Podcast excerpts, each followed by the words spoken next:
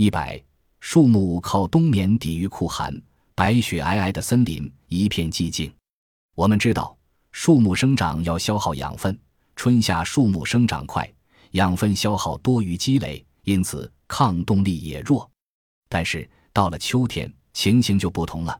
这时候白昼温度高，日照强，叶子的光合作用旺盛，而夜间气温低，树木生长缓慢，养分消耗少，积累多，于是树木越长越胖，嫩枝变成了木质，逐渐的树木也就有了抵御寒冷的能力。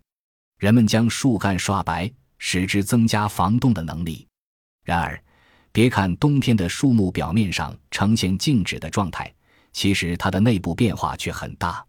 秋天积住下来的淀粉，这时候转变为糖，有的甚至转变为脂肪，这些都是防寒物质，能保护细胞不易被冻死。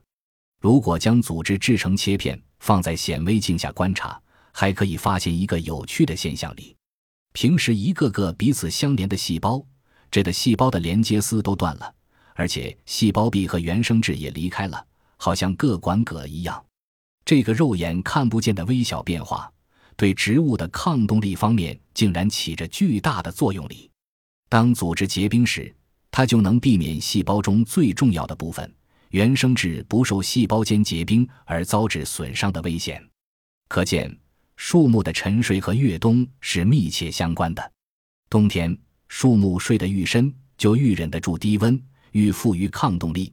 反之，像忠于生长而不休眠的柠檬树，抗冻力就弱。